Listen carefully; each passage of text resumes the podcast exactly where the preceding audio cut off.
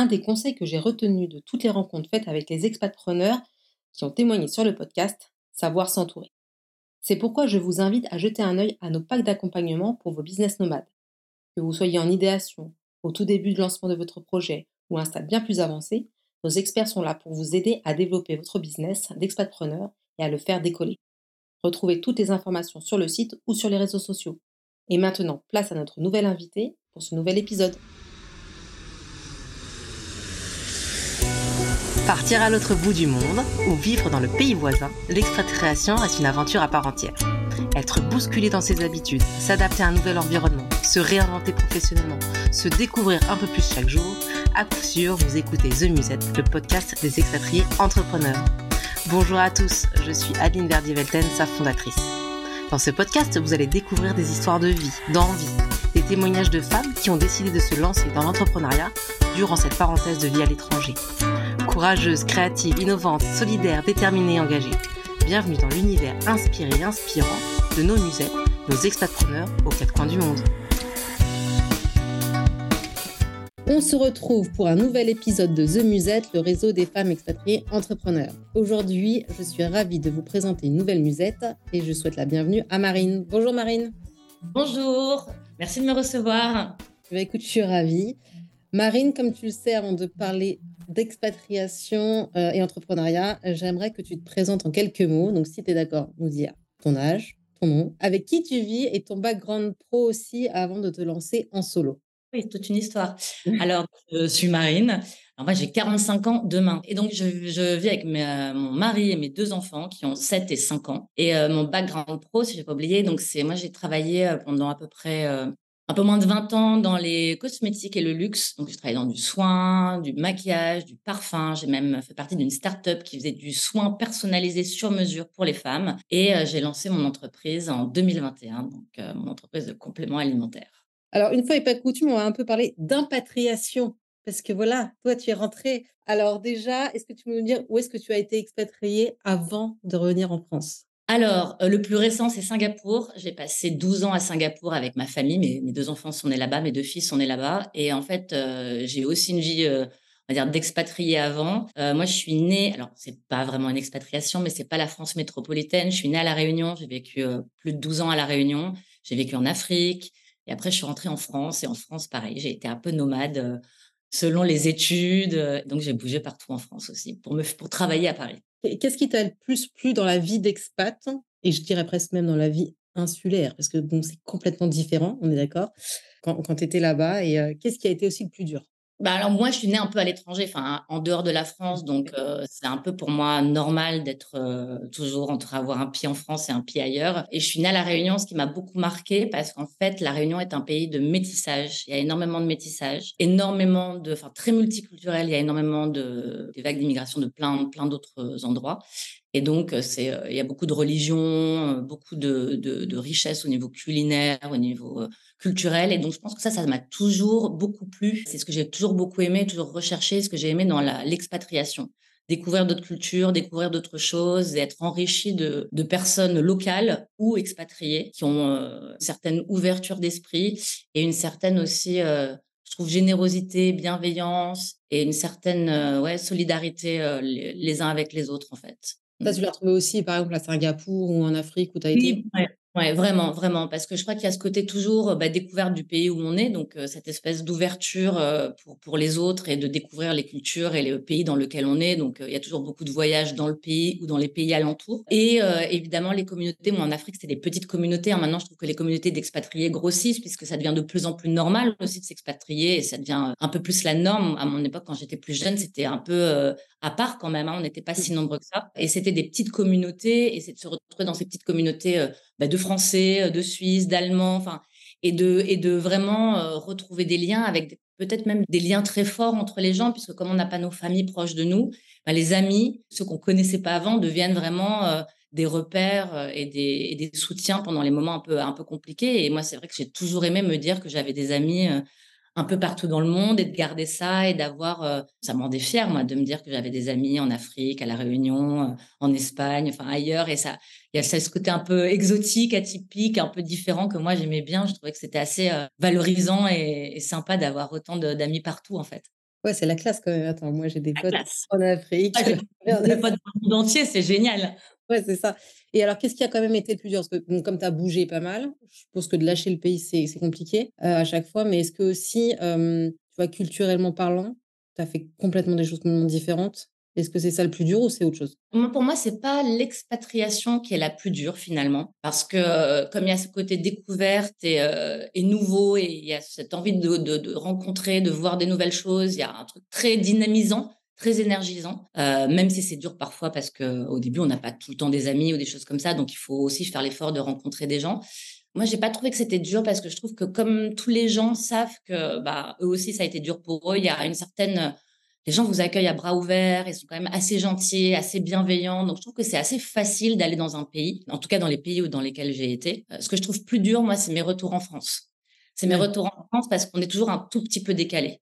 C'est-à-dire qu'on a un tout petit peu toujours, heu, on est français sans être complètement français avoir une un un truc un peu différent qui qui fait que je trouve que c'est limite plus dur de s'adapter dans son propre pays. Ouais, l'autre fois, tu me disais quand on s'était déjà rencontrés, tu me disais: «Ça a été violent le retour». Ah oui, bah, en fait, moi, j'ai toujours fait beaucoup de bah, c'est la première fois, en fait, que je je reviens en France avec des enfants.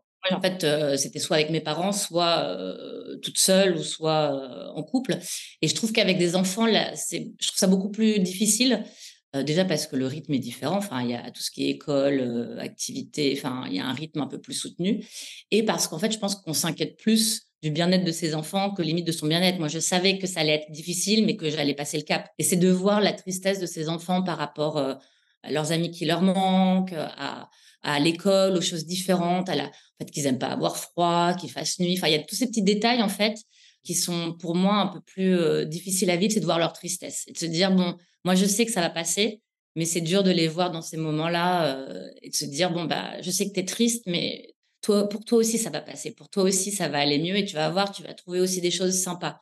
Et je trouve que c'est plus dur avec des enfants. Vous êtes vous êtes pas dit, heu: «Ah, on a peut-être fait une boulette en en revenant en France» ou par rapport justement aux enfants? Pas par rapport à à vous, mais Alors moi, mon mari, il est parisien. Donc lui, heu, il est revenu et c'était il était comme un poisson dans l'eau, il retrouvait tous ses repères. Moi, je le suis pas, donc heu, j'ai vécu une partie de ma vie en en à Paris, mais je suis pas parisienne, donc c'est de se réapproprier Paris. Et en fait, pour elle, on on s'est jamais dit que c'était une boulette, on s'est dit que c'était important qu'elles elles aussi, elles aient ces, heu, ces repères, alors peut-être pas parisiens, mais en tout cas français et qu'à mmh. un moment, elles se retrouvent dans dans cette culture française et qu'elles en apprennent les codes et les et les manières de fonctionner, en fait. Parce que Singapour, c'est quand même une une bulle assez agréable Mmh. et heu, et c'était bien aussi de leur montrer autre chose, heu, quitte à repartir après, heu, et de voir autre chose après, mais au moins qu'elles, qu'elles reprennent contact avec leurs racines, avec leur famille, avec les les les amis aussi qu'on a qui ont des enfants du même âge et qu'elles créent quelque chose aussi en France, c'était important pour nous. Je crois que c'est quelque chose quand même qui nous relie toutes, heu, expats, heu, françaises, c'est qu'on a besoin quand même de nous rattacher à nos racines. Tout ce qui est culturellement voilà, lié à la France est est quand même important, heu, bien qu'on soit un peu partout ailleurs. Exactement.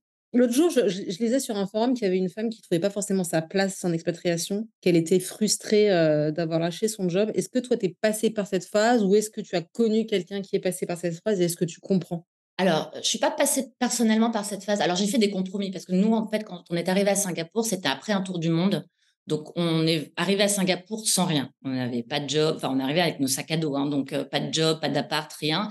Et on a dû tout, vra- vraiment tout recréer à Singapour. Et donc, c'est un peu des compromis que tu fais parce que tu sais ce que tu as quitté en France. Tu sais que tu étais dans une carrière peut-être en pleine euh, évolution et que ça allait et que tu aurais continué, tu aurais eu un super poste. Et là, de te dire, bon, bah, je fais des compromis parce que moi, je suis pas euh, j'ai peut-être pas l'expérience asiatique ou, heu, ou on m'attend pas parce qu'il y a plein de gens, heu, qui ont les mêmes compétences que moi, en local ou en expat donc heu, donc tu fais aussi des compromis parce que moi enfin nous c'est ce moi c'est ce que j'ai fait en tout cas parce que j'étais la première à trouver un travail. J'ai fait un peu des compromis sur, sur ce que j'avais envie de faire, mais après j'ai été très heureuse d'avoir ce poste et j'ai pas eu l'impression de faire un sacrifice énorme. En revanche, c'est vrai que j'ai vu des femmes qui, heu, pouvaient pas travailler, enfin, je pense aux médecins, enfin, c'est pas le même système de, Ouais, médical les mêmes et donc ils se sont complètement réinventés. Tu as senti leur frustration un peu de tu vois? Alors, je ne sais pas s'il y avait une frustration, je pense que la frustration vient quand on est vraiment il y a rien qui va, en fait. Quand, heu, c'est peut-être compliqué avec le le le la sphère, heu, intime ou familiale ou, heu, amicale et que le professionnel se rajoute. En général, je trouve que les enfin, je ne sais pas si c'est, les femmes ou l'être humain, ont cette résilience qui fait que je les trouve quand même très. Elles trouvent toujours quelque chose qui font qu'elles s'épanouissent. C'est-à-dire qu'elles n'oseront peut-être pas l'emploi de, de, de leur rêve, mais à côté de ça, elles vont peut-être monter quelque chose ou faire euh, trouver un sport ou s'orienter dans la famille ou dans l'associatif. Il y a toujours quelque chose qui va les épanouir. Je les trouve assez euh, résilientes pour ça. Et je trouve que la frustration dure pas longtemps ou alors euh, il y a autre chose. mais je, trouve que quand même les femmes sont quand même très résilientes et adaptables et flexibles. Enfin, je sais pas quel est le meilleur terme. Ouais, c'est ça, mais non, mais c'est vrai, on écoute au Suisse, écoute. C'est en expatriation, donc tu as lancé ton projet, ton business, Purpose. Alors, est-ce que tu peux nous en dire plus? Voilà, comment est venue cette idée? Qu'est-ce que c'est exactement? Alors oui, alors moi j'ai un parcours un peu particulier, je vais reprendre mon temps. Hein. Euh, Singapour, donc je parlais de l'expatriation qui t'apporte d'autres choses. Moi, Singapour m'a apporté énormément parce que j'ai découvert, bah, déjà je pense qu'après Paris, qui est une ville assez intense, moi j'ai découvert une autre vie après le travail quand j'étais à Singapour. C'est-à-dire, euh, on sortait, euh, on voyait des gens, il y avait une certaine... tout est beaucoup plus léger, spontané, donc il y avait ce côté-là. Il y avait aussi beaucoup plus de sport. Enfin, comme on est dehors, il fait beau tout le temps, les gens ils courent, il y a quand même je les trouve très sportifs à Singapour. En tout cas, la communauté d'expats, les locaux aussi, on les voit courir. Euh, euh, dans la nuit, tu vois des gens parfois courir euh, dans ton quartier ou dans les, dans les environs. Il y a plein d'espaces verts. Donc, il y a ce côté, le sport est facile. Et moi, j'ai vraiment, je me suis vraiment développée dans ce côté-là. Et moi, je faisais déjà du yoga. Et j'ai continué le yoga. Moi, je faisais du yoga tous les jours. Je suis devenue professeure de yoga pour adultes, pour enfants, avec une spécialité thérapeutique il y avait ça pour Singapour avec ce sport et le yoga qui prenait beaucoup de place, c'est cette idée de bien-être et d'équilibre perso, pro, euh, qui, devenait de plus en plus important. Il y avait ce côté aussi, euh, la médecine traditionnelle, euh, enfin classique, a été toujours complétée par la médecine traditionnelle à Singapour. Il y a la médecine chinoise, l'acupuncture, il y a beaucoup de compléments alimentaires aussi à Singapour. Il y a ce côté, la nourriture est importante, apporte beaucoup de choses. Donc petit à petit aussi, je me suis énormément ouverte à tout ce qui était médecine naturelle, entre le yoga, Singapour, enfin tout ça, je, me suis énormément euh, ouverte à ça. Et pour dire à quel point je suis allée aussi dans ce côté très naturel et très écoute de soi, moi j'ai aussi euh, accouché euh, naturellement, donc un accouchement sans intervention médicamenteuse, et j'ai même accouché à la maison. Et j'ai été accompagnée par une doula. Et je me suis formée à, doulaing, donc au métier de doula. Et j'ai vraiment découvert autre chose aussi par rapport au corps féminin. Moi, ça m'a épaté euh, de découvrir la, beauté de ce que le corps féminin pouvait faire et euh, de tout ce qu'on pouvait, euh, oui, faire naturellement et comment on pouvait s'accompagner naturellement. Et tout ça, en fait, faisait partie de ma vie. Quand j'étais dans mon entreprise, donc ma start-up de soins personnalisés, il y a eu le Covid. Et donc, en fait, tout a été un petit peu chamboulé dans toutes nos vies, en fait. En Asie, pour ceux qui ont vécu en Asie, à Singapour, c'était assez radical. Enfin, le pays s'est fermé, tout s'est arrêté on pouvait pas trop sortir de chez nous, on pouvait plus voyager, enfin ça devenait assez compliqué. Et je me suis retrouvée chez moi à me dire il faut prendre soin de sa santé mentale, de sa santé physique parce que c'est hyper important dans cette phase-là, on ne sait pas combien de temps ça va durer. Avec mes petits compléments alimentaires, prendre soin de moi pour plein de raisons. Et je me suis dit en fait mais ce que je prends, j'en prenais une pelletée parce que j'étais devenue spécialiste de mes plantes, je m'intéressais à tout, je lisais des études médicales, je me renseignais auprès de médecins, de, pharmaciens. Enfin, je me renseignais auprès de tout le monde et je me suis dit, je me retrouve avec plein de compléments alimentaires. Pourquoi ne pas faire des formules adaptées aux femmes qui soient saines, clean Parce qu'on ne sait pas toujours ce qu'il y a dans des compléments alimentaires. On ne sait pas qu'est-ce qu'il y a comme additifs, euh, excipients, enfin des choses qui servent complètement à rien. Et euh, c'est pas toujours ciblé. C'est-à-dire que si on connaît la plante, on peut trouver euh, les plantes qu'il faut et donc se s'aider et s'accompagner, accompagner son bien-être et soutenir son corps, son organisme.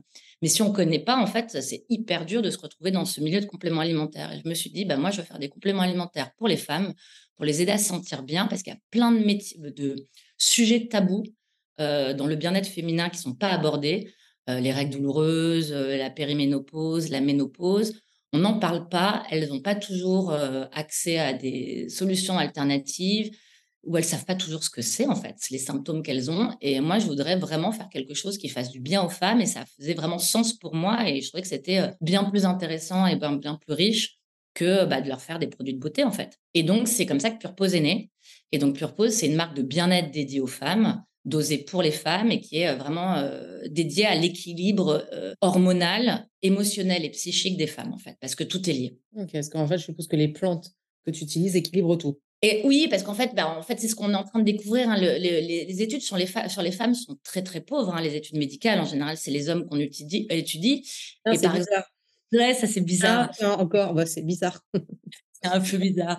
Et donc, en fait, et ça me fait rire parce que je regardais encore, je, coupe une digression, mais je regardais encore une émission la dernière fois sur la ménopause et je crois qu'il y avait que des hommes qui parlaient de ça. Je me dis, mais où C'est les mieux placés. Écoute. Mais voilà, c'est comme quand à la grossesse, on a un gynécologue qui vous explique la vie et tu lui dis, mais en même temps, tu es un homme. Enfin, c'est bien de nous expliquer tout ça, mais tu le vis pas. Enfin, j'aimerais bien avoir des femmes aussi qui ont une autre approche de, de, tout ça, en fait, et, qui le vivent. Et en fait, euh, on vient de découvrir, par exemple, que le cerveau des femmes, c'est ce qu'on savait, par exemple, à la grossesse, le cerveau des femmes change. Euh, sous l'effet des hormones. Il y a ces hormones d'attachement qui se créent pour avoir une, un attachement au bébé, une protection et le protéger. Mais on vient de se rendre compte, là, les, les, une étude qui vient de sortir il y a un mois à peu près, que le cerveau des femmes évolue avec les hormones. C'est-à-dire que même pendant le cycle, on a le cerveau qui change, qui évolue vraiment par rapport à ces hormones. Alors, ils savent pas encore l'impact, mais on sait aussi de l'autre côté que bah, pendant le cycle, on peut être, se sentir moins bien, euh, avoir le moral complètement dans les chaussettes, perdre confiance en soi, se voir que tout est nul, tout est noir, on se sent mal. Enfin, il y a un vrai impact aussi sur la psychologie et l'émotion des femmes pendant le cycle. Et on le retrouve aussi, bah, enfin, c'est puberté, cycle, mmh. périménopause, ménopause. Et cet impact sur le psychique se voit, enfin, sur l'émotionnel se voit avec les hormones aussi. Donc c'est pour ça que pour moi, on ne peut pas séparer l'hormonal de l'émotionnel. Et donc euh, j'ai un peu pensé les produits comme ça. Il y a trois produits. Donc il y a Note to Day qui est vraiment sur tout ce qui est troubles prémenstruels, donc règles douloureuses qu'on peut prendre toute euh, la période de vie, enfin d'une vie de femme adulte et qui, euh, qui est aussi très conseillé enfin, pendant la, la périménopause quand les, les œstrogènes, enfin on a une hyperestrogénie relative.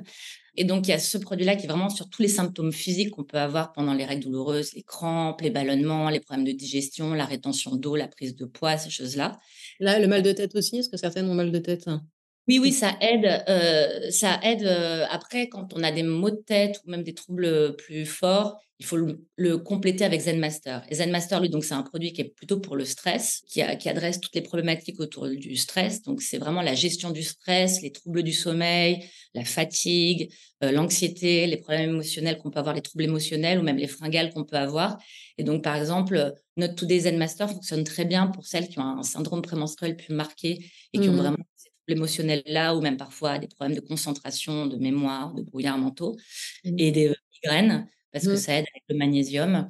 Et il y a un troisième produit qui est Glosserum, qui est là vraiment pour un sublimateur de peau, donc pour les problématiques de, de, peau, enfin, de, d'âge, d'imperfection, d'acné. Et pareil, ce produit peut se prendre, en fait, cette cure, elle peut se prendre avec notre Today quand on a une problématique d'acné hormonale ou avec ZenMaster quand on a des problématiques de peau liées au stress, un eczéma, urticaire ou des choses comme ça.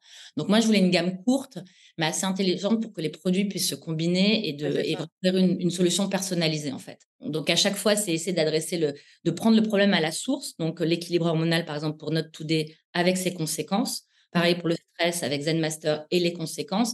Donc, à chaque fois, prendre le problème à la source et euh, donc cause et conséquences, et après de pouvoir les combiner pour qu'ils travaillent en synergie et adresser d'autres problématiques. c'est malin parce qu'on n'a pas un million de, compléments, on en a trois et qui peuvent euh, matcher euh, les uns avec les autres, sans faire de surconsommation, je dirais, médicamenteuse, même si c'est pas, enfin, tu as des médicaments, mais enfin, voilà et arriver à, mmh, à, Ouais, exactement. Euh, non, chouette. Et je, je me demandais, tu avais fait une espèce de, de, benchmark, euh, comment dire, euh, avant, où tu t'es dit, bon, allez, c'est un truc de toute façon qui me plaît, je sais qu'il n'y a pas forcément de proposition de marque commerciale là-dessus? Alors moi, quand j'ai commencé à travailler sur le projet, c'était en 2000, fin 2020, à commencer à avoir l'idée à le projet, il y avait quasiment rien en France. Ça commençait à apparaître aux États-Unis, mais il y avait vraiment pas grand-chose. Entre-temps, moi, j'avais lancé mes produits en 2022. Il y a eu pas mal de marques. Donc, ce qu'on appelle la Femtech, en fait, c'est toutes ces marques qui sont dédiées au bien-être euh, euh, des femmes qui se sont développées, euh, dont les compléments alimentaires. Mais c'est vrai que l'offre est encore assez réduite et parfois un peu datée. Les nouvelles marques sont un peu plus modernes, un peu plus intéressantes dans la manière d'approcher les problématiques féminines. Mais c'est vrai qu'il n'y a pas, il y a pas 36 milliards de marques. Il n'y a pas beaucoup d'offres. Et c'est souvent aussi, quoi qu'il arrive, il y a aussi plein de différences en compléments alimentaires. Donc, c'est le fait que, par exemple, on parlait de d'hommes-femmes, bah, les dosages, par exemple, même les apports journaliers, ce qu'on voit sur les compléments alimentaires, c'est pour des hommes. C'est pas des dosages pour les femmes, c'est pas non plus que des, des nutriments qui sont utiles aux femmes. Donc, c'est quelque chose qui est pensé pour les hommes. Quand on voit des multivitamines en pharmacie, c'est des trucs qui sont génériques. Donc, c'est pas spécialement ciblé pour les dosages féminins. Ah, j'ai des ballons qui viennent. C'est ça, je sais pas C'était oh bonne nouvelle, il y a un produit de non, mais ce que je trouve ça dingue, c'est que c'est de se dire que rien n'est basé sur la femme, alors que bon, quand même, on est un peu la moitié de la population mondiale aussi. Le biais masculin est assez marquant et c'est vrai que quand on s'en rend compte, enfin, on devient, enfin, moi je sais que je suis profondément féministe et moi quand je dis que j'ai une marque féministe, je me dis mais qu'est-ce que ça veut dire? Je sais bah, un moment, c'est juste penser pour les femmes et oui, et penser des produits qui sont euh, vraiment euh, penser pour les femmes, c'est-à-dire que ce soit pour l'organisme, pour que ce soit pour plein de choses. Enfin, oui, parce que comme tu dis, il y a un impact psychologique, physiologique, émotionnel qui, est impacté avec ce qu'on a. Et, et, voilà. Je rebondis sur ce que tu disais quand tu disais aux gens, surtout quand, comme tu l'as lancé à, Singapour, je vais lancer ma marque de compléments alimentaires. C'était quoi la réaction des, gens? Est-ce que tu as une anecdote c'est positif, c'est négatif, c'est ouais, bon, encore un truc de fille. je veux dire? le, petit sourire, euh, un peu du style, bon, alors euh, encore, parce qu'en fait, moi, je suis quelqu'un un peu de multi. Euh, comme voilà, tu vois, j'ai fait une formation de prof de yoga, j'ai même donné des cours en plus de mon travail à côté. J'ai fait une formation de doula. Quand je suis arrivée à Singapour, j'avais même un espèce de site de découverte des restaurants, des lieux et tout. Moi, c'est un peu le côté, bon, allez, la dernière lubie de Marine, euh, c'est encore euh, un de ses projets. Enfin, il y a toujours, enfin, j'ai toujours besoin de créer quelque chose, d'apprendre, d'avancer, de, de, de, je suis un peu touche à tout, enfin, un peu. Euh. Et donc, quand j'ai, quand je pensais aux compléments alimentaires, enfin, j'ai eu de tout. J'ai eu des gens qui me disaient, bon, bah, attends, c'est quoi ces trucs? Les compléments alimentaires, c'est nul, c'est toujours, ça marche pas. C'est, rempli de produits qu'on connaît pas. Et je dis, ben justement, moi, je vais faire ça différemment. Ce sera pas des produits pas clean. J'étais en mode non, non, j'y vais à fond. Et puis il y a un côté, quand on se lance et quand on commence à en parler, en fait, les choses prennent vie. C'est-à-dire que les, mmh. moi, je, je, pousse tout le monde à en parler parce qu'en fait, au bout d'un moment, quand on parle des projets, c'est un peu comme si les autres étaient nos, mmh, comment dire, pas nos garanties qu'on avançait, mais un peu ce côté, bah, maintenant que je l'ai dit et que maintenant que le projet concrètement, je l'ai formulé et donc je l'ai créé, enfin, il existe maintenant puisque j'en parle, j'ai plus le choix, il faut que j'y aille à fond. Et donc, euh, moi, je dis à tout le monde, parlez de vos idées parce qu'il y a un moment, quand elles sont lancées, ben, tu n'as plus le choix, tu dois avancer. Ça, ça c'est plus une idée dans ta tête, euh, euh, c'est plus un rêve. C'est vraiment, vraiment, là. maintenant, tu as les autres qui te regardent, donc il faut y aller et il faut vraiment. et donc, moi, c'était vraiment important d'en parler, même si les gens parfois souriaient et, n'y croyaient pas trop parce que je me disais, bah non.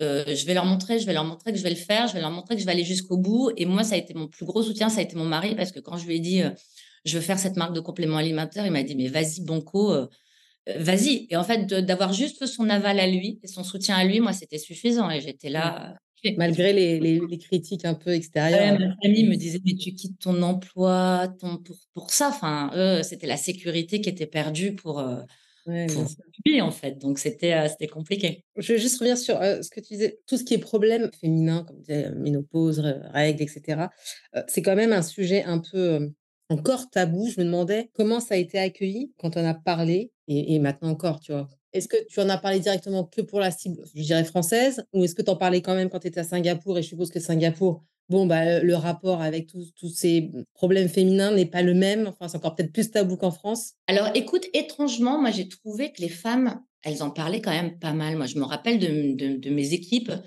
et de mes collègues qui me disaient, bah non, aujourd'hui, je prends un jour off, j'ai mes règles alors, c'est vrai que c'était sur le temps, que, enfin, voilà, euh, où j'ai pas envie de me baigner, je suis pas bien, j'ai mes règles, ou j'ai pas envie de faire ça, enfin, je suis fatiguée. Et en fait, qu'il le disait sans aucun tabou. Et je sais pas si c'est juste Singapour ou si l'Asie en général, je trouvais qu'il y avait beaucoup moins de tabous sur ces problématiques féminines.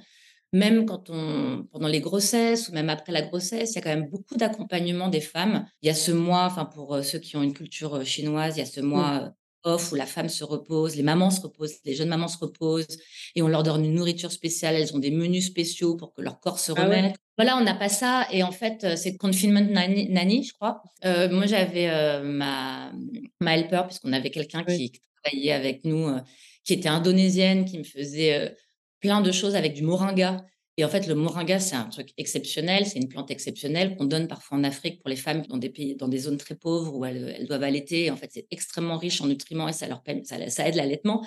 Et donc, elle, en Indonésie, elle connaissait ça et elle me le donnait, elle me donnait des soupes comme ça pour que bah, mon allaitement se passe bien, des choses comme ça. Et donc, en fait, je trouve qu'il y a un accompagnement et une présence des femmes. En tout cas, moi, je trouve que j'ai eu de la chance de vivre ça à Singapour parce que j'avais vraiment, quand on dit qu'il faut un village pour élever ses enfants et pour devenir maman, moi, j'avais l'impression d'avoir ça autour de moi, en fait. D'Australiennes aussi qui sont hyper ouvertes et hyper cash là-dessus. Et donc, d'avoir ces, voisines, ces collègues qui m'en parlaient de façon complètement naturelle et spontanée et qui te parlent parfois de, choses hyper intimes ou un peu crues, et ben moi, j'ai trouvé ça hyper libérateur. Et je me suis dit, mais c'est dingue, je n'ai pas retrouvé ça chez mes amis, même quand on parlait de grossesse ou d'accouchement. C'est-à-dire que souvent, les femmes, elles parlent des pires trucs après l'accouchement. C'est-à-dire que quand tu as accouché, que tu apprends les histoires un peu sordides de tes amis ou des trucs pas très sympas, mais au début, elle t'en parle pas comme s'il fallait pas te faire peur, en fait. Euh, et, moi, je me disais, mais il faut en parler, il faut parler des belles expériences, parce que moi, j'étais tellement fière de mes expériences, tellement heureuse, ça m'a tellement épanouie que j'en parlais en disant, mais on peut vivre ça autrement.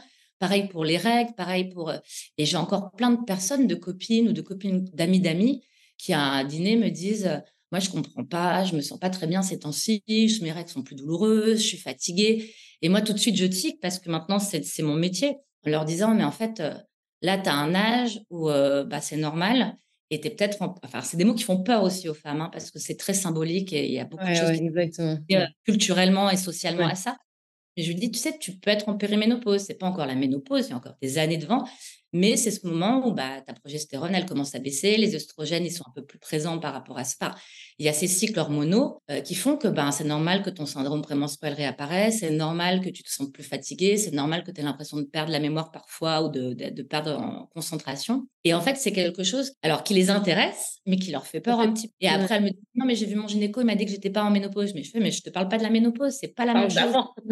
Exactement. Et en fait, cette éducation sur les femmes, tout ces... en fait, les... le fait que les femmes n'en parlent pas entre elles, que ta mère t'en ait pas parlé, que personne t'en ait parlé, que tes amis t'en parlent pas, et ben en fait, finalement, il y a des choses qui t'arrivent et tu les comprends pas. Mmh. Et tu cherches ailleurs parce que moi, elles me disent, bah, je suis peut-être stressée ou je suis peut-être. Et j'étais là, mais non, il y a peut-être. C'est peut-être pas que ça. Parce qu'à mmh. chaque fois, on dit aux femmes, c'est le stress, c'est dans vos têtes, c'est la fatigue. Et moi, j'en avais marre de ce discours où on, pas on infantilise les femmes, mais où on leur donne pas le contrôle de leur bien-être. pour moi, Pure Pause, c'était ça. C'est vraiment de se dire, j'ai le contrôle de mon bien-être, de ma santé, et il faut pas que j'attende des autres, en fait, du médecin ou du gynéco, des choses comme ça. J'ai aussi ma part de pouvoir. C'est vraiment reprendre le pouvoir. C'est vraiment de se dire, je reprends le pouvoir, je m'informe, je choisis des bons produits pour moi. Et c'est ce côté, quand je dis euh, ouais, libérateur, de bien-être libérateur, c'est aussi important dans, dans, la marque, euh, enfin, en tout cas pour Pure Pause, c'est de se dire, voilà, on n'a pas à souffrir en silence, on n'a pas à subir, on peut vivre les choses différemment. Et euh, cette condition de femme n'est pas une contrainte ou quelque chose qu'on doit subir. Parce que trop, trop souvent, on te dit, bah, les règles, c'est quelque chose que tu dois subir, tu dois souffrir, où il y a, y a tout ce côté un peu stigmatisant, c'est impur, c'est machin. Et moi, j'étais là, bah non. Enfin, il y a un moment, il faut arrêter de se dire qu'on doit souffrir, qu'on doit être mal, que c'est normal parce qu'une femme de vivre ça. Alors oui, c'est normal, mais c'est pas normal de souffrir et c'est pas normal de subir et de, de, de s'imposer tout ça. Quoi. Enfin, on peut vivre les choses différemment. Tout à fait d'accord. Dis-moi, est-ce que tu peux nous expliquer un peu le, processus du développement de ta gamme? Comment tu choisis tes ingrédients? Comment tu t'assures de leur efficacité? Enfin, tu vois, euh, comment c'est créé? Moi, déjà, comme j'ai un background euh, dans les cosmétiques et un peu scientifique, je connais assez bien les, plantes déjà et certains bienfaits et je m'y intéresse depuis toujours. Donc, euh, il y avait ce côté déjà, moi, un peu geek là-dessus. Et comme j'avais des plantes dont on me parlait, en fait, moi, j'aime bien vérifier. C'est-à-dire que j'adore le côté naturel et les choses comme ça.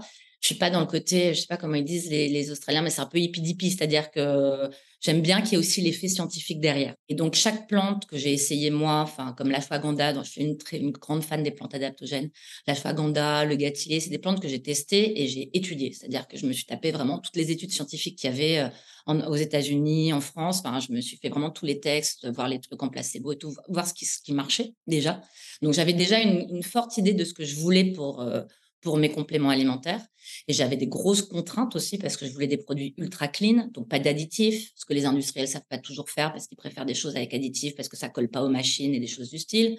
Je voulais des produits véganes, je voulais des plantes les plus pures, les plus bio. Enfin, je voulais beaucoup de choses comme ça. Donc déjà, il y a plein de, de labos qui me disaient bah non, on n'y arrivera pas, donc euh, il n'y a pas moyen. Euh, j'ai trouvé un labo qui était euh, exceptionnel pour ça. Donc eux, ils avaient aussi en interne des pharmaciens, des micronutritionnistes qui m'ont aidé et ils avaient toutes les tests cliniques sur les plantes. Donc, ils savaient aussi exactement, comme moi, les dosages qui étaient nécessaires pour avoir des résultats. Sinon, ça sert à rien. C'est mmh. juste mettre une plante dans une gélule pour rien. Donc, il y avait vraiment des, l'efficacité où on voyait euh, l'évolution sur les personnes, tu vois, avec les pourcentages, les 70%, on se ressent mieux. Enfin, donc, mmh. on avait toutes ces études par rapport au dosage et par rapport aux plantes qu'on utilisait et au titrage, donc la concentration en actif des plantes. Et moi, je me suis aussi renseignée beaucoup avec euh, euh, bah, des médecins. Donc, j'ai rencontré des médecins à Singapour qui n'avaient pas été formés à Singapour ou en France, qui avaient été formés au Canada, ailleurs, où il y a aussi une grande ouverture sur ces médecines naturelles alternatives et donc qui essaient d'éviter le médicament à tout prix ou des choses comme mmh. ça, et qui vont compenser ou accompagner un traitement médical avec des plantes ou des, ou des nutriments, enfin des vitamines et mmh, des choses comme mmh, ça pour que ce soit plus efficace. Donc j'avais vraiment tout ce panel d'experts autour de moi, des naturopathes. J'ai une naturopathe qui travaille avec moi. J'ai aussi une nutritionniste. Enfin, j'ai plusieurs personnes comme ça qui m'ont accompagnée et à qui j'ai vraiment demandé conseil et sur lesquels je me suis reposée. Et après, ça a été les tests bah, sur moi en premier. Hein. C'est les dosages sur moi, sur des copines à qui je faisais essayer. Certains produits comme Zen Master, mon mari, il en est fan, il l'a essayé depuis le début. il change juste le dosage pour lui parce que c'est un homme, donc il n'a pas le mmh. même nombre de gélules. C'est assez marrant parce que moi, j'ai testé aussi beaucoup sur des gens qui ne croyaient pas aux compléments alimentaires. Voilà. Et donc, moi, j'ai une copine qui m'a dit, mais moi, je suis pas très bien, je suis fatiguée, tout machin. J'ai fait test Zen Master tu le prends et, tu me diras ce que tu en penses. Et maintenant, c'est une des plus fidèles consommatrices de Zen Master parce qu'en fait, elle a vu la différence. Et c'est comme ça que ça l'a, elle a été conquise et que ça a fonctionné. Mais j'ai vraiment testé sur des gens qui n'étaient pas là-dedans parce que je voulais pas de biais, en fait. À partir de quel âge tu peux prendre tes compléments Alors, à partir des 18 ans, on va dire, ils sont pas conseillés pour les femmes enceintes allaitantes. Enfin, Zen Master pourrait, mais moi, par principe de précaution, je préfère pas parce que l'ashwagandha n'est pas une plante où on a beaucoup de recul sur euh, justement l'allaitement et la grossesse. Donc, ouais, à partir de 18 ans, en fait. Hein, bah, je sais que maintenant, l'ashwagandha est donnée par, à des enfants, hein, dans d'autres produits, mais là, les dosages sont vraiment faits pour des adultes. Maintenant, ta production, elle est en France? Mon laboratoire est en France, toute ma production est en France, ma plateforme logistique est en France, moi, tout est en France. Ma cible principale, c'était la France, même si j'ai des clientes un peu partout maintenant. Mais ma cible principale était la France. Je voulais vraiment euh, m'adresser au marché français parce qu'il n'y avait rien à l'époque quand moi j'ai commencé le projet. Mmh. Et euh, parce que c'était ma langue, que j'avais envie de faire quelque chose France, que j'avais envie de me rapprocher de la France aussi, de, créer quelque chose, de parler de racines. Oui, et comment tu gérais alors euh, entre la distance Singapour-France et, puis en même temps transporter entre guillemets ton projet parce que toi tu étais voilà, là-bas euh, les, challenges que c'est, quoi?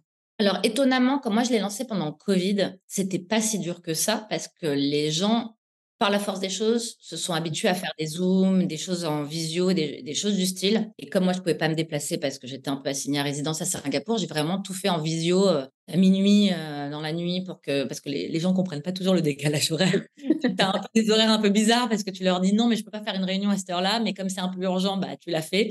Donc, tu es un peu dans la nuit en train de faire ta, ta visio, euh, en train de parler de packaging ou de formule. Mais c'était plus simple parce que les gens, par la force des choses, n'avaient pas le choix. Il fallait qu'ils fassent ça en visio, au téléphone ou des choses du style ou par mail.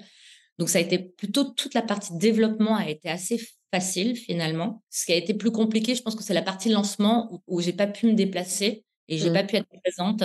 Mmh. Et ça, j'ai senti vraiment la différence avec euh, maintenant, par exemple, où je suis en France et où parce que tu es présente, parce que tu peux voir les gens, tu peux prendre un café avec eux, tu peux, as une proximité un peu plus simple, mmh. euh, plus facile. Je trouve que les choses vont plus vite et les connexions se font plus rapidement. J'en avais pas conscience au début, donc je, m'appuyais sur beaucoup de gens et j'ai eu des bonnes et des mauvaises surprises. Hein, mais je m'appuyais sur des gens pour faire le relais de ma marque en France. Et c'est vrai que là, c'était un peu plus compliqué. C'était un peu plus. C'est ce que je te dire, c'est compliqué de trouver des gens de confiance parce que bon, c'est ton bébé et toi, tu es, loin. Donc, pour que le message passe bien? Oui et non. C'est-à-dire que, bon, après, tout a un prix. Hein. Donc, en général, les gens de confiance sont un peu plus chers. Ou après, non, enfin, je dis ça, mais il y, a aussi, il y a aussi des prix. Mais il y a des gens qui commencent et qui sont canons et qui sont un peu moins chers aussi. Mais je pense que quand moi, j'étais à, distance, comme j'étais pas physiquement présente, moi, ce que j'ai ressenti, c'est que tu pouvais te faire un peu plus savoir. C'est comme mmh. si, comme tu étais loin, ils se mmh. disaient, bah, il n'y aura pas d'impact si je fais n'importe quoi parce que bah, elle n'est pas là, mmh. parce que tu n'as pas toujours non, tous les recours juridiques possibles. Enfin, moi, même si j'ai mon avocat en France, des choses comme ça, tu as ce côté un peu, euh, tu es loin, donc il y a moins d'enjeux ou moins de danger ou moins de hum, pression, je ne sais pas comment l'expliquer. Et après, moi, je suis hyper bienveillante dans mes relations avec les autres et avec euh, mes, mes, distributeurs, mes partenaires. Moi, je pars du principe que les gens, ben, ils vont faire du bon boulot. Et après, c'est, je prends les choses, les gens pour ce qu'ils disent, en fait. C'est-à-dire que s'ils bossent bien, bah, tant mieux. Et si je vois qu'ils n'ont pas fait du bon boulot, bah, j'arrête tout de suite. Alors après, ça, ça a des conséquences de timing ou de recommencer. Mais j'ai eu ça, hein. j'ai fait un développement packaging. Mon développement packaging, il a mis un temps fou et j'y arrivais pas. Et à un moment, j'ai dit stop. C'est très dur de dire stop pour la première fois quand on est entrepreneur. J'ai trouvé quelqu'un d'autre qui m'a fait ça super vite et complètement dans ce que je voulais. Donc, donc je pense qu'il faut accepter de faire des erreurs et c'est comme ça qu'on apprend et, mmh, et, se faire confiance. on a une intuition, on ressent les gens ou pas. Et il y a un moment, quand, il ne faut pas forcer les relations professionnelles, je pense. Il y a un moment, il y a des, les gens vous ressemblent ou pas, et il faut y aller ou pas. Je me demandais comment tu avais pensé ta marque. C'est-à-dire, je veux dire, quelle était ta stratégie tu as de communication, ta stratégie business, marketing pour pouvoir toucher ta cible? Alors en fait, je pense que j'ai fait les choses un peu à l'envers. Parce que moi, comme je venais d'un monde de cosmétiques et de développement, j'ai développé beaucoup de produits. En fait, j'ai fait tout de suite ce que j'aimais, c'est-à-dire le développement de produits. Et j'ai pas trop pensé à la suite. Et si c'était à refaire, par exemple, je penserais d'abord à la communauté. Même si j'ai interrogé des gens, hein, j'ai fait des sondages, j'ai interrogé des femmes sur les compléments alimentaires. Enfin, j'ai vraiment euh, bossé en amont. Je pense que moi, ce qui était important pour moi, c'est tout de suite de faire le produit, d'avoir quelque chose de concret entre les mains. Et donc, j'ai pas trop pensé à, au next step, c'est-à-dire à toute la partie euh, comment tu communiques, euh, comment tu te développes, est-ce que tu as de l'argent pour continuer, combien de temps. Enfin, donc j'ai pas pensé à, ça. Euh, j'avais besoin du, physique pour me dire c'est ancré, c'est dans la matière et donc j'ai lancé ma marque et donc j'ai pensé au reste. J'ai pensé beaucoup à des gens qui me ressemblaient, je pense, et, et c'est peut-être une erreur aussi, je sais pas, parce que en fait les femmes que j'interrogeais me ressemblaient et donc valider aussi mon projet et valider un profil de femme à qui je trouvais qu'il était facile de parler parce que j'étais, on était similaires. Et maintenant, ça s'est un peu élargi. Maintenant, ça s'est élargi parce que j'ai des, clientes qui me ressemblent pas, qui sont plus jeunes ou qui sont plus âgées. Euh, mais il y a toujours quand même des valeurs communes et un fond commun. Donc moi, je suis partie du principe que c'était vraiment euh, toutes ces valeurs-là qui nous reliaient entre nous. Euh, quel que soit l'âge, parce que finalement, on avait des problématiques similaires et qu'une nana de 20 ans ou 25 ans, même si elle a une manière d'aborder le produit différemment, une manière de le consommer ou une manière de parler ou des choses qui l'attirent, qui sont un peu différentes, finalement, il y a ce message commun et l'efficacité du produit qui parle en lui-même. Mmh. Donc après, on se retrouve là-dessus. Niveau communication, moi, j'étais très orientée sur tout ce qui était réseaux sociaux, mmh. Instagram, TikTok, LinkedIn, et je n'avais pas conscience en fait de la masse de travail que ça représentait. C'est-à-dire que quand je l'ai fait au début de mon projet, je trouvais ça assez facile de faire du contenu tout le temps. Et donc, de, tenir dans la distance, c'est assez compliqué. Et c'est surtout qu'après, il y a aussi toute la partie chef d'entreprise. Moi aussi, j'ai changé en termes de, de casquette. Moi, quand j'ai commencé, j'étais encore une directrice marketing comme ce que j'avais fait avant. Enfin, j'étais très dans le marketing et dans la com. Et en fait, j'avais pas du tout cette casquette de chef d'entreprise euh, CEO, en fait. Et mmh. maintenant, j'ai cette casquette-là. Et cette casquette-là me prend beaucoup plus de temps que la casquette marketing. Et donc, c'est là où moi, je pense déjà à, prendre quelqu'un pour m'accompagner là-dedans parce que j'ai des agents, j'ai des, choses de, ce style-là, mais c'est des choses que je peux plus faire en fait. Et petit à petit, on n'a pas conscience de ça quand on lance une entreprise, c'est de dire qu'en fait, euh, on évolue aussi en tant qu'entrepreneur et donc il y a des choses qu'il faut lâcher et qu'il faut déléguer assez rapidement pour pouvoir faire les choses essentielles qui sont la, survie de ton entreprise en clair, hein, qui mmh, sont euh, mmh. comment je me finance, comment je me développe, où on me distribue, euh, et ça, j'avais pas conscience de tout ça quand j'ai lancé, en fait. Parce que j'ai fait ce que je connaissais, je ne suis pas sortie de ma zone de confort. Et plus là-dedans, me disait, il faut que tu penses à ça, il faut que tu penses à ça. Et j'ai compris après, en fait. Ouais, ouais, que, que ça s'accumule au fur et à mesure. Et c'est par rapport à ce que tu disais, par rapport à la distance, le fait d'être à Singapour, je pense, c'est aussi ça qui m'a un peu desservi entre temps, qui m'a fait perdre du temps, entre guillemets. C'est qu'en fait, en France, il y a un énorme réseau émaillage, alors plus ou moins bon, hein, euh, autour des entrepreneurs. Mmh. Donc, ce sont subventions locales, des subventions de la BPI, des aides, des accompagnements, des formations, des, choses pour éviter toutes les erreurs peut-être que j'ai faites. Et donc, on est beaucoup plus accompagné et on peut trouver des accompagnements euh, extrêmement intéressants. Et ça, moi, j'ai pas su le faire à Singapour parce que c'était pendant le Covid, donc il n'y avait pas mmh. ce genre de choses. Et j'ai un peu regretté de ne pas avoir lancé mon entreprise en France parce que je pense que j'aurais eu beaucoup plus d'aide et je serais allée peut-être plus vite et j'aurais fait peut-être moins d'erreurs. Mais après, bon, on, apprend de ses erreurs aussi. Hein. Il y a quelque chose de différent aussi. Et justement, qu'est-ce que tu apprends de tes erreurs? En fait, je pense qu'il y a comme beaucoup d'entrepreneurs, et j'écoutais un podcast, un homme euh, qui est, je ne me rappelle plus comment il s'appelle, un entrepreneur américain qui est multimillionnaire, et on lui disait, si tu, le, si tu devais recommencer, est-ce que tu le referais? Et je crois qu'on est nombreux à dire non. En fait, on ne le recommencerait pas parce qu'en fait, on n'a pas conscience, et je trouve que c'est ça qui est génial en fait d'être entrepreneur, c'est qu'en fait, tu te lances dans un truc en n'ayant pas conscience de toutes les difficultés que tu vas affronter. Mmh. Et donc, je pense que si on le savait, c'est un mmh. peu, euh, Tu vois, si on te montrait la montagne, si on dit, bah, t'as, as l'Everest à monter, vas-y, monte, sans entraînement, tu ferais, bah, il n'y a pas moyen, je ne suis pas capable. Alors que là, tu vois juste une petite colline et tu dis, bon, allez, c'est bon, je vais le faire.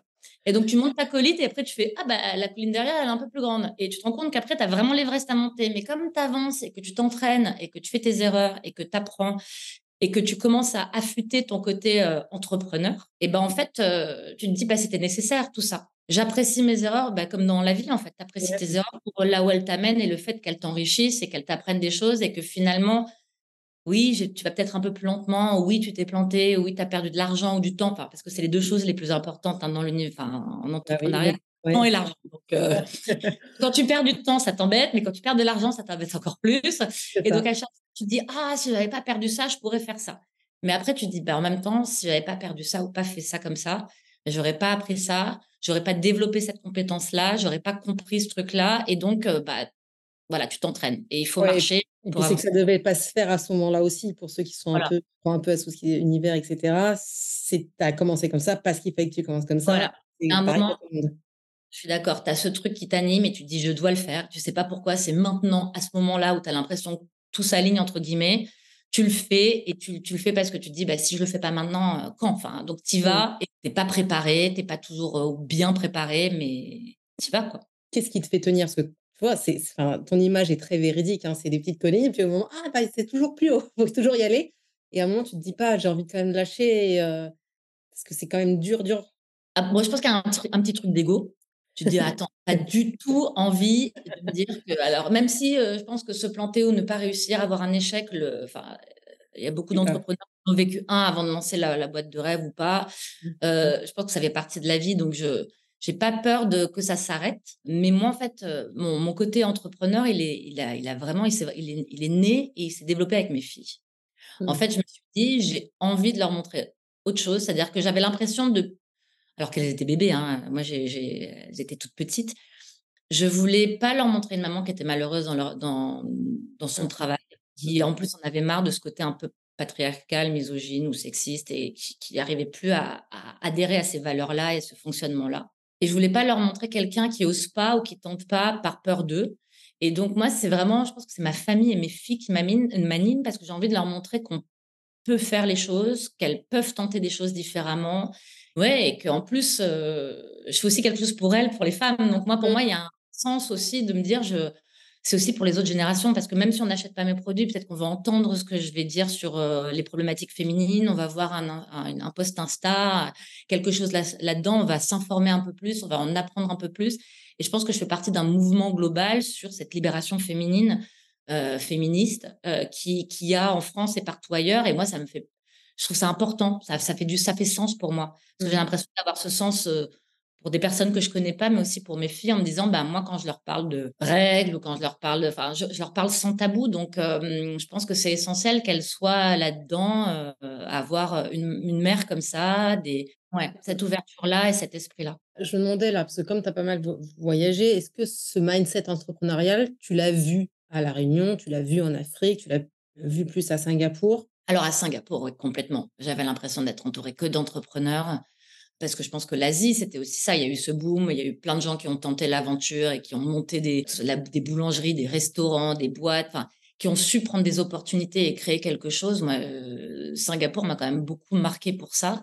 Alors l'Afrique, j'étais un peu plus petite et il y a aussi des problèmes, enfin, il y a des problèmes financiers, c'est beaucoup plus solidaire en Afrique dans ce que j'ai connu.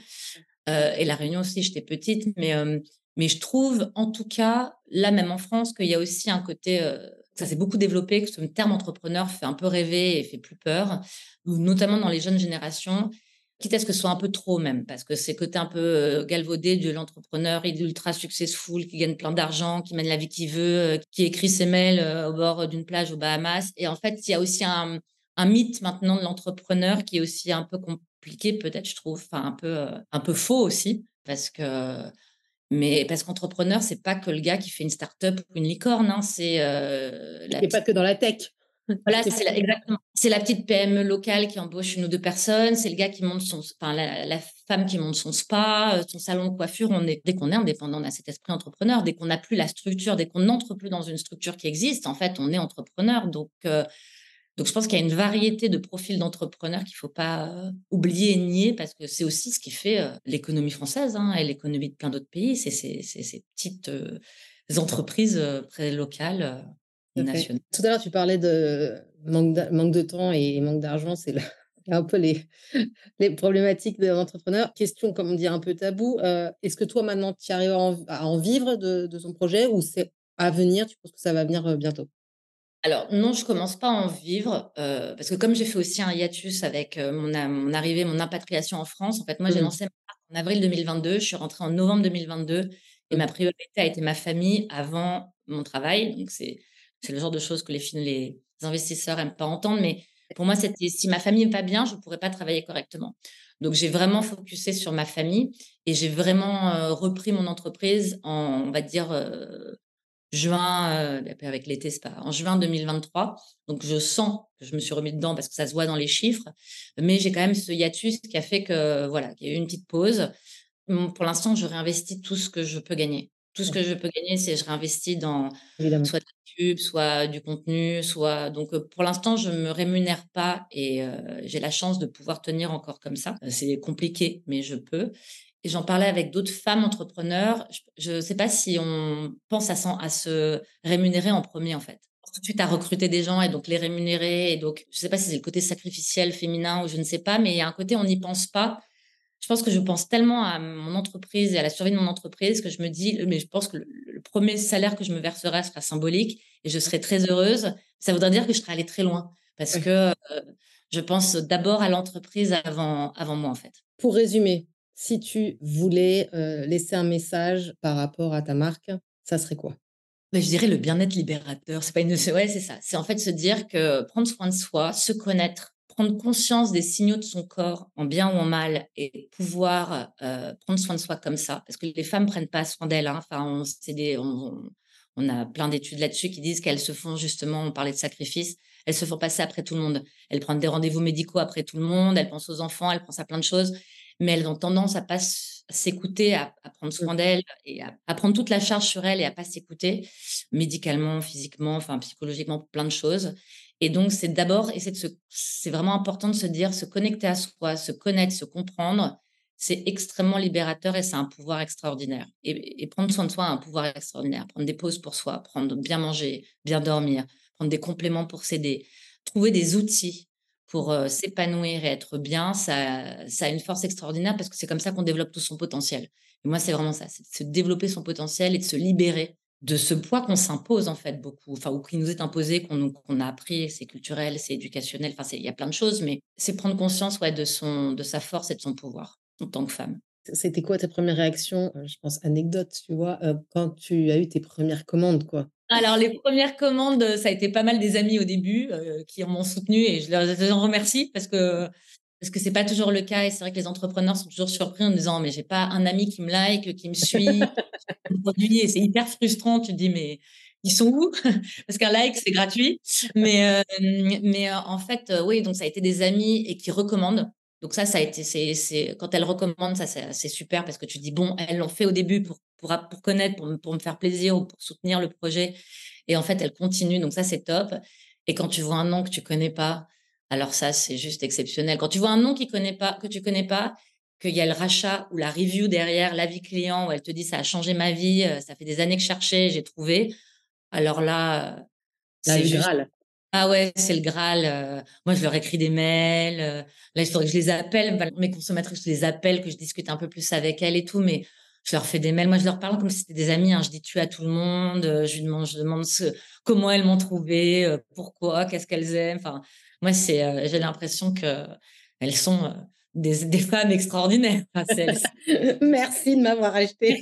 je vous adore. Et après, de me dire que ça les aide. Voilà, au début, on se dit, voilà, c'est du donnant-donnant, c'est du win-win. Enfin, dire que ça qu'elles en sont contentes et que ça les sert et qu'elles voient un changement dans leur vie, bah ça c'est la plus belle récompense. Enfin, c'est extraordinaire. Deux dernières questions. Quel serait ton conseil à celles qui voudraient se lancer dans l'expatpreneuriat? Alors, je dirais des conseils contradictoires parce qu'en fait, j'ai envie de dire, bah, renseignez-vous aussi sur tout ce qui est possible d'avoir en formation, enfin, formez-vous, enfin, rencontrez des entrepreneurs, trouvez des mentors, des gens qui peuvent vous aider à, vous poser les bonnes questions, à avancer un peu plus vite et vous ouvrir l'esprit sur tout ce qui va potentiellement arriver et vous faire voir un step plus loin.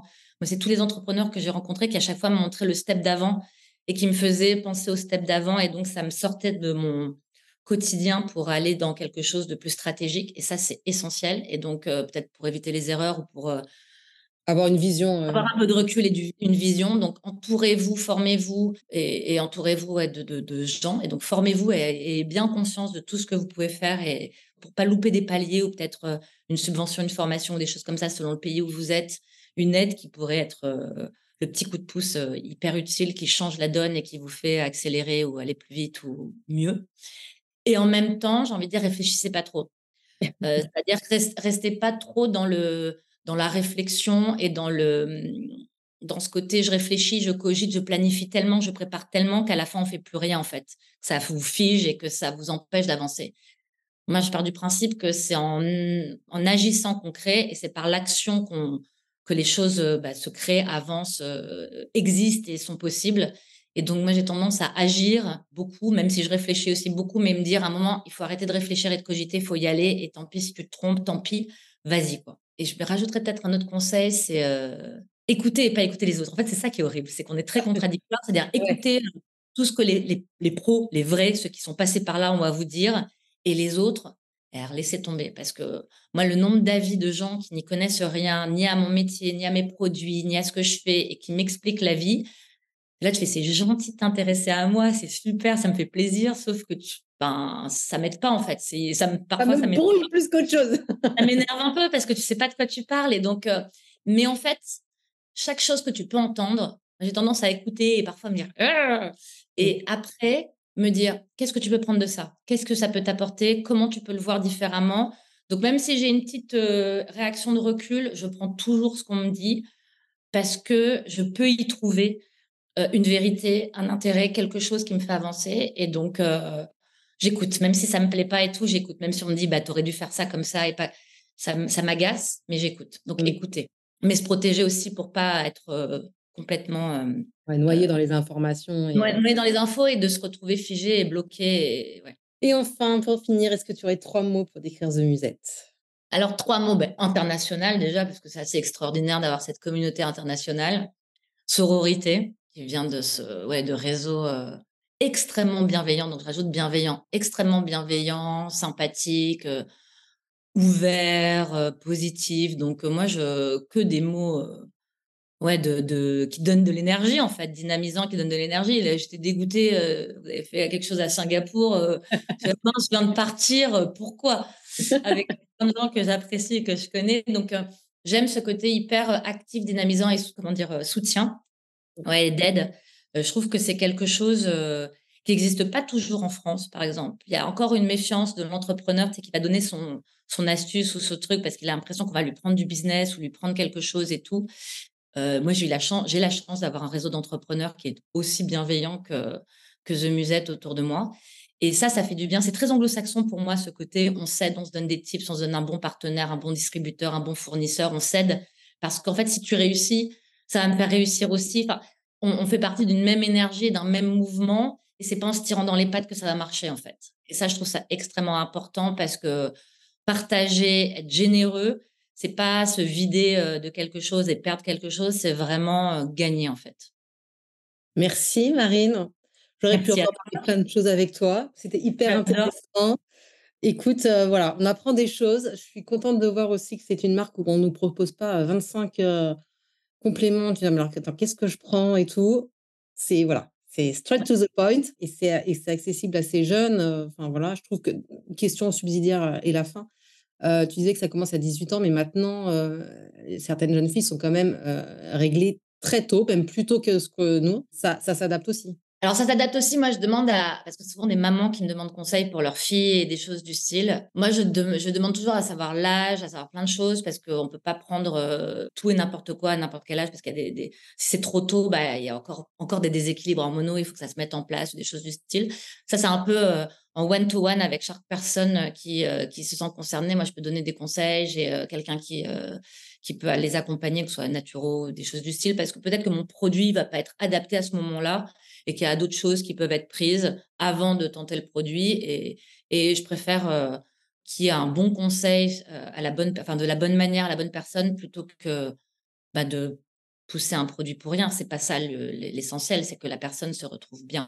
Donc moi, je, je pense d'abord au conseil. Donc pour les plus jeunes, enfin, ça, ça, peut commencer assez tôt, entre, entre 12 et 16 ans. Contactez-moi par mail, dites-moi. Et euh, il y a un diagnostic en ligne aussi hein, sur mon site, sur, euh, sur PurePose. Euh, ouais, il y, y, a un diagnostic pour connaître vraiment les produits qui sont adaptés parce que c'est un traitement hormonal, c'est des traitements médicaux. Il faut aussi voir, avoir un conseil du médecin et être, être aussi bien informé. Il faut, faut, c'est pas des médicaments, il n'y aura pas quelque chose de grave, mais il faut faire attention à ce qu'on prend et aux interactions, au fait que ça peut minimiser le, le mmh. pouvoir de un médicament ou, ou l'accentuer. Donc, il faut faire, il faut quand même demander des conseils. Merci Marine, écoute, bonne vie à Pure Pause et puis on reste Merci. en contact. Et si d'avoir part en expatriation, on te suivra, on espérera que ton projet te suivra aussi. Avec plaisir, mais je passerai à Dubaï, hein, de toute façon, je Ah, viens de voilà. Dubaï, j'ai des gens, tu vois, les amis du monde entier. Voilà, J'ai un Singapour à Dubaï et je rêve de faire un event de musette à Dubaï. Donc, euh, voilà, écoute, quand tu veux, on est prêt. merci beaucoup, merci. Merci Marine, à très bientôt. À bientôt. Je suis ravie de vous avoir fait découvrir une nouvelle histoire d'expatpreneur. Un grand merci à notre invité de s'être livré avec sincérité et de nous avoir donné plein de bons conseils. Si vous souhaitez soutenir et faire briller nos entrepreneurs aux quatre coins du monde, n'hésitez pas à mettre des étoiles sur les différentes plateformes. À bientôt pour un prochain podcast d'Expatpreneur.